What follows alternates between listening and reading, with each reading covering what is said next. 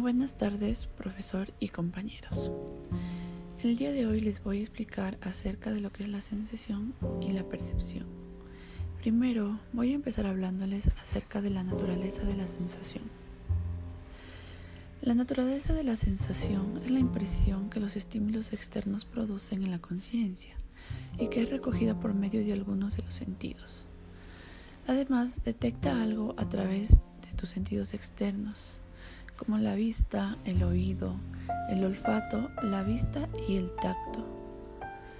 Además, el impulso en el nervio óptico produce la visión. Estos impulsos viajan por el nervio auditivo y esto es lo que llamamos audición. Un ejemplo es sentir una caricia, el dolor de cabeza o sentir los ruidos que emite nuestro estómago vacío. La percepción. ¿Qué es la percepción? La percepción es una combinación de información de nuestros sentidos. Consiste en descifrar patrones significativos en la manera de la información sensorial. También transforma la sensación en todo un significado.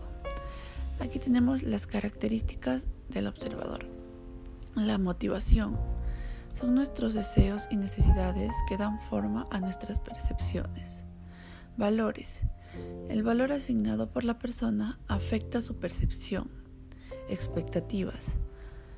Las personas tienden a omitir información adicional y a percibir algo más familiar.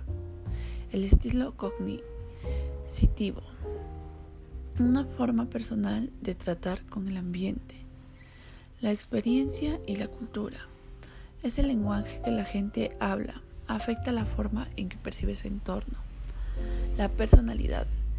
Es lo que influye en nuestras percepciones un claro ejemplo es si el individuo recibe un golpe, de inmediato sentirá un intenso dolor que durará unos minutos.